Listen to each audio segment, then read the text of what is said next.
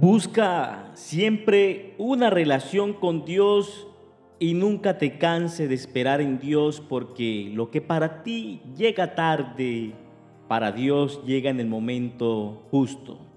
Espera el tiempo de Dios.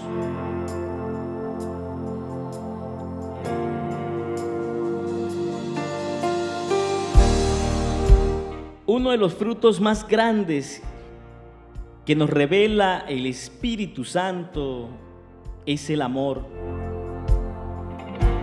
Y una de las características del amor es la paciencia. El episodio de hoy se titula Cambiando la perspectiva en medio de la tempestad. Debemos aprender esta virtud tan importante como es la paciencia por amor a los demás, a los amigos, a la pareja, a la familia.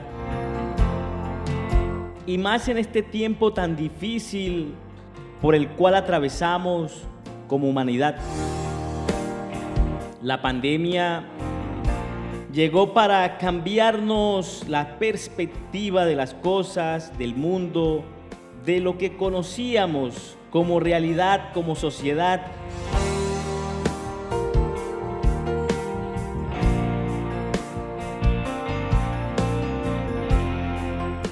Espero que esta palabra sea de bendición y que Dios hable a tu corazón y a tu espíritu y sea bendecido en todas las cosas. Como sociedad global estamos atravesando un momento que no nos va a dejar igual. Es muy posible que cuando volvamos a recuperar una vida activa después de esta pandemia, nuestras vidas no tengan nada que ver con como eran antes. Muchas cosas han cambiado y van a seguir cambiando. Este momento requiere de una paciencia especial porque estamos abriendo camino.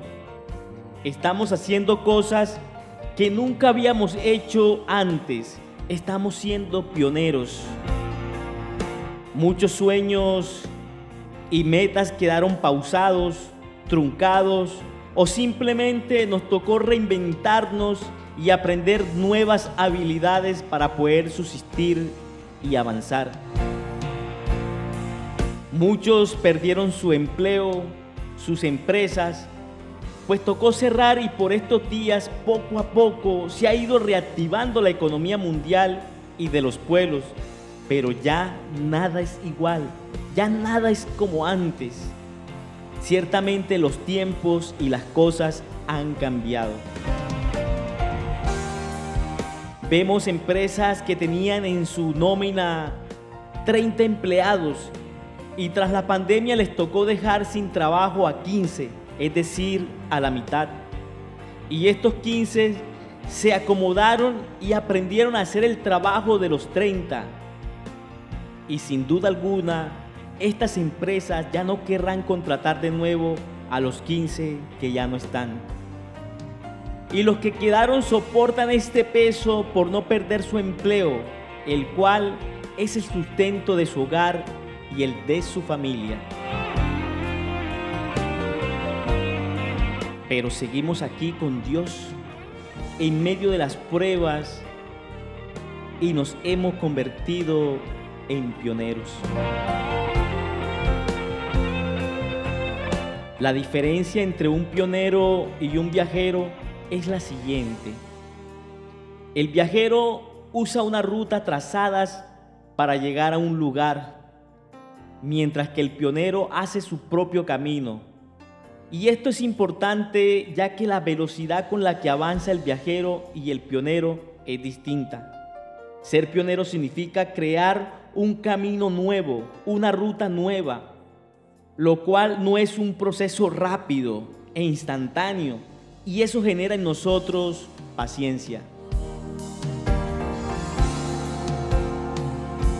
En la palabra de Dios en Hebreos 2.10 leemos, Dios para quien y por medio de quien todo fue hecho, eligió llevar a muchos hijos a la gloria. Convenía a Dios que mediante el sufrimiento hiciera Jesús un líder perfecto, apto para llevarlos a la salvación. Jesús atravesó el sufrimiento y la cruz para ser el pionero de la salvación. Y es a través de su cruz y resurrección que podemos entrar por el camino que Él abrió para nosotros. En Santiago 1 y 2, en el episodio pasado, vimos que la prueba produce una alta tolerancia, es decir, paciencia. Y esto está conectado con ser un pionero. Los momentos de incertidumbre son la mejor oportunidad para desarrollar nuestras capacidades y aprender una nueva forma de hacer las cosas, tal como Jesús lo hizo en la cruz. También nos sirve para practicar el ser paciente con las personas que nos rodean, con nosotros mismos y a confiar en la soberanía y la voluntad de Dios. En Romanos 8:28 leemos lo siguiente. Y sabemos que Dios hace que todas las cosas cooperen para el bien de quienes lo aman y son llamados según el propósito que Él tiene para ellos. Tenemos que ser pacientes y esperar en Dios, activar nuestra fe y nuestra confianza en Él, porque a su debido tiempo nos va a prosperar hasta que sobre y abunde si confiamos y no declinamos nuestra fe.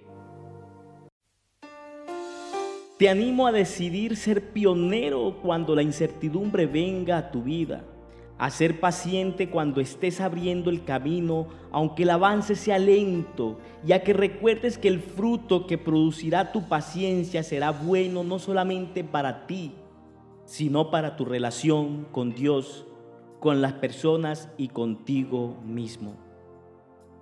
Santiago 1.4 dice, así que dejen que crezca, pues una vez que su constancia se haya desarrollado plenamente, serán perfectos y completos y no les faltará nada. Te invito a orar conmigo, con mucha fe y devoción Señor, te doy gracias porque el ejemplo perfecto lo logró Jesús en la cruz y en su resurrección. Gracias porque en estos días has hablado a mi vida y a mi corazón y me has enseñado la importancia de ser paciente, aunque a veces no entienda el por qué. Gracias por los tiempos de incertidumbre porque puedo entender que quieres enseñarme algo nuevo en medio de la prueba.